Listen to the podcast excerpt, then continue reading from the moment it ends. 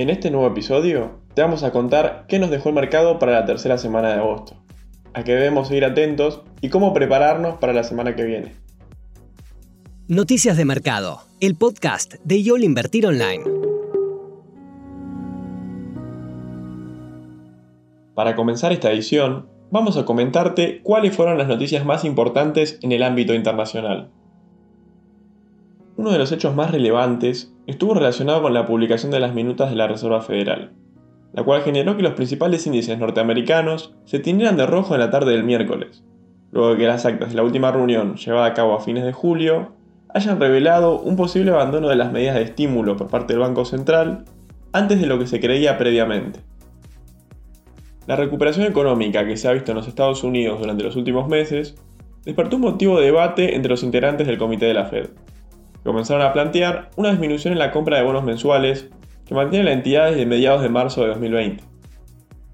Lo que reflejaron las minutas es que existe un desacuerdo entre los integrantes de la Reserva Federal en cuanto a la fecha para iniciar la retirada de los estímulos de la economía estadounidense.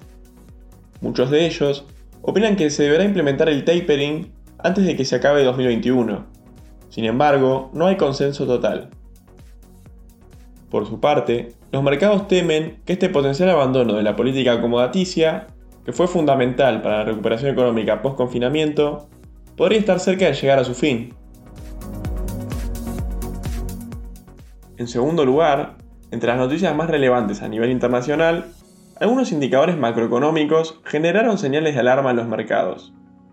En los Estados Unidos, la sorpresa negativa en el dato de las ventas minoristas del mes de julio provocó que aumente la preocupación sobre si el rebote de la economía norteamericana se sostendrá en el futuro.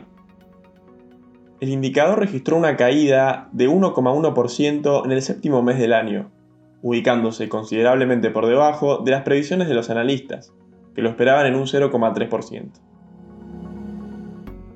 El otro dato preocupante de esta semana vino de China, y es que el gigante asiático publicó el lunes que la producción industrial registró un crecimiento interanual del 6,4% en julio, estableciéndose bastante por debajo de las previsiones de los analistas, que esperaban un 7,8%.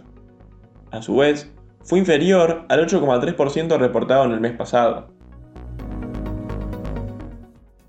Con la mira puesta en la semana próxima, los ojos del mercado estarán atentos a la reunión de Jackson Hole, en la que los funcionarios de la Fed, economistas y banqueros centrales de todo el mundo se reunirán para debatir los pasos a seguir con la política monetaria. En aquel encuentro, se espera que haya más novedades sobre cuándo se dará inicio al tapering.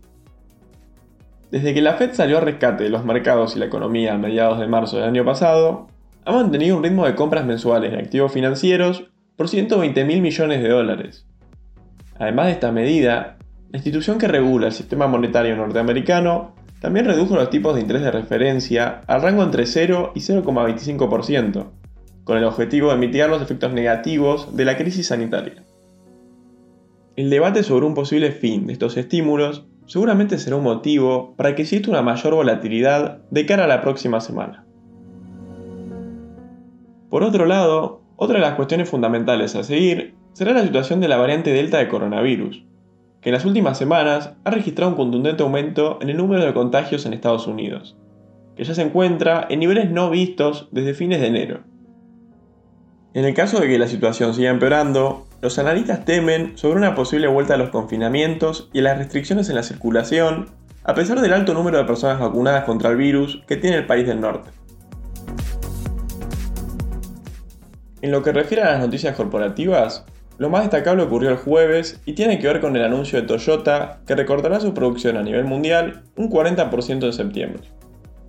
El motivo detrás de este aviso es que casi todas sus plantas en Japón se han visto afectadas por el agravamiento de la escasez de semiconductores. A su vez, otras empresas de la industria, como Ford Motor Company y General Motors, también dijeron que tendrán que recortar temporalmente la producción o cerrar plantas debido a la falta de microprocesadores digitales y otras piezas. Sobre este tema en particular, cabe destacar que el equipo de research de IOL Invertir Online publicó recientemente un reporte especial que habla en detalle sobre la problemática de la escasez de semiconductores.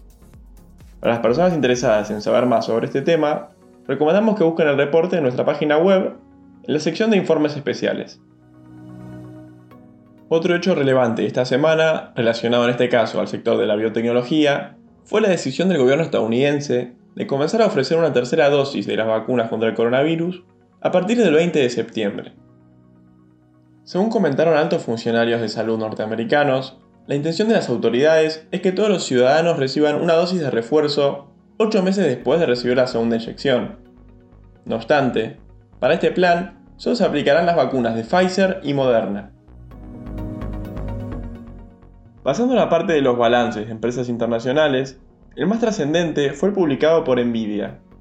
La compañía reportó un beneficio por acción de 1 dólar con 4 centavos, dato que superó las estimaciones de los analistas, que esperaban 1 dólar con 2 centavos. En relación a sus ingresos, la tecnológica informó unos 6.510 millones de dólares, cifra que también fue superior a las previsiones del mercado, que pronosticaba unos 6.320. De esta manera, Nvidia terminó siendo uno de los únicos activos que logró revalorizarse en una semana compleja y volátil para los mercados, con un alza semanal del 3,11%. Otra compañía que también logró buenos resultados fue Walmart, reportando ingresos por 141 mil millones de dólares, mientras que los analistas estimaban unos 136.630. A su vez, la multinacional estadounidense informó que tuvo un beneficio por acción de un dólar con 78 centavos, dato que se ubicó por encima de las previsiones, que esperaban un dólar con 56. Para cerrar la sección internacional, analizaremos brevemente el cierre de los índices bursátiles y los sectores que mejor se desempeñaron. En esta semana, los tres selectivos más importantes de Wall Street tuvieron una performance negativa. El SP500 cayó un 0,59%, el Nasdaq un 0,73%, mientras que el Dow Jones se depreció un 1,11%. En el caso de los sectores, los mejores han sido salud y servicios públicos, con subas semanales de 1,81 y 1,78% respectivamente. En contrapartida, los dos peores fueron el de materiales, que cayó un 3,09%, y el de energía, que tuvo un desplome de 7,14%. Pasando a la sección de macroeconomía de Argentina, el INDEC presentó este jueves el estimador mensual de la actividad económica de junio. Según informó el organismo estadístico, la economía argentina tuvo un crecimiento del 2,5% respecto al mes anterior. Si se compara con el mismo periodo del año pasado, el indicador registró un alza del 10,8%. Otro dato difundido por el INDEC esta semana fue el del intercambio comercial. En julio, las exportaciones totalizaron 7.252 millones de dólares, mientras que las importaciones fueron de 5.715. De esta manera, el saldo comercial dejó un superávit de 1.537 millones de dólares. En lo que va del 2021, el país registra un resultado a favor de 8.310 millones. En relación a las noticias relacionadas a la renta variable de Argentina, tuvimos la publicación de los balances de Corporación América y Despegar.com. La primera de ellas obtuvo pérdidas trimestrales de 21 centavos de dólar por acción. No obstante, sorprendió de forma positiva al consenso del mercado, que había calculado que la compañía iba a informar una pérdida de 30 centavos de dólar por acción. En cuanto a su facturación, Corporación América reportó ingresos por 135,3 millones de dólares, cifra que se ubicó por debajo de las previsiones de los analistas, que habían pronosticado ingresos por 138,52 millones. Por su parte, Despegar.com también obtuvo pérdidas trimestrales, en este caso de 32 centavos de dólar por acción, pero estas pérdidas fueron inferiores a las esperadas por el consenso del mercado, que había calculado una merma de 35 centavos de dólar. En lo que refiere a sus ingresos, la compañía informó unos 70,5 millones de dólares, cifra que también fue superior a las previsiones del mercado, que pronosticaba unos 56,6 millones.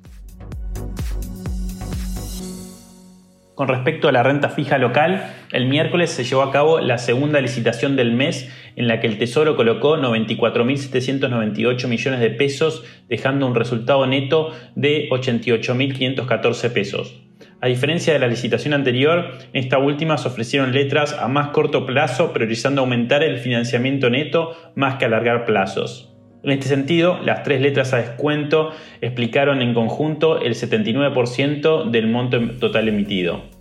La letra de descuento con vencimiento en diciembre cortó con una tasa nominal anual del 40,49% y la letra con ajuste por, por ser con vencimiento en marzo de 2022 cortó con una tasa nominal anual de 2,7% más ser.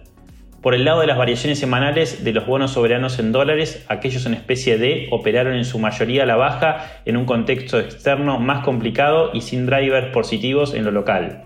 El más afectado fue el GD29D, que cayó un 3,9% y así redujo el spread de rendimiento por debajo de los 200 puntos básicos con respecto al AL29D. Por el lado de los bonos en pesos con ajuste por inflación, se vio una salida de los bonos más largos y una entrada en los bonos más cortos, es decir, que los inversores decidieron acortar duration y así reducir la volatilidad de sus activos a pocas semanas de las elecciones paso.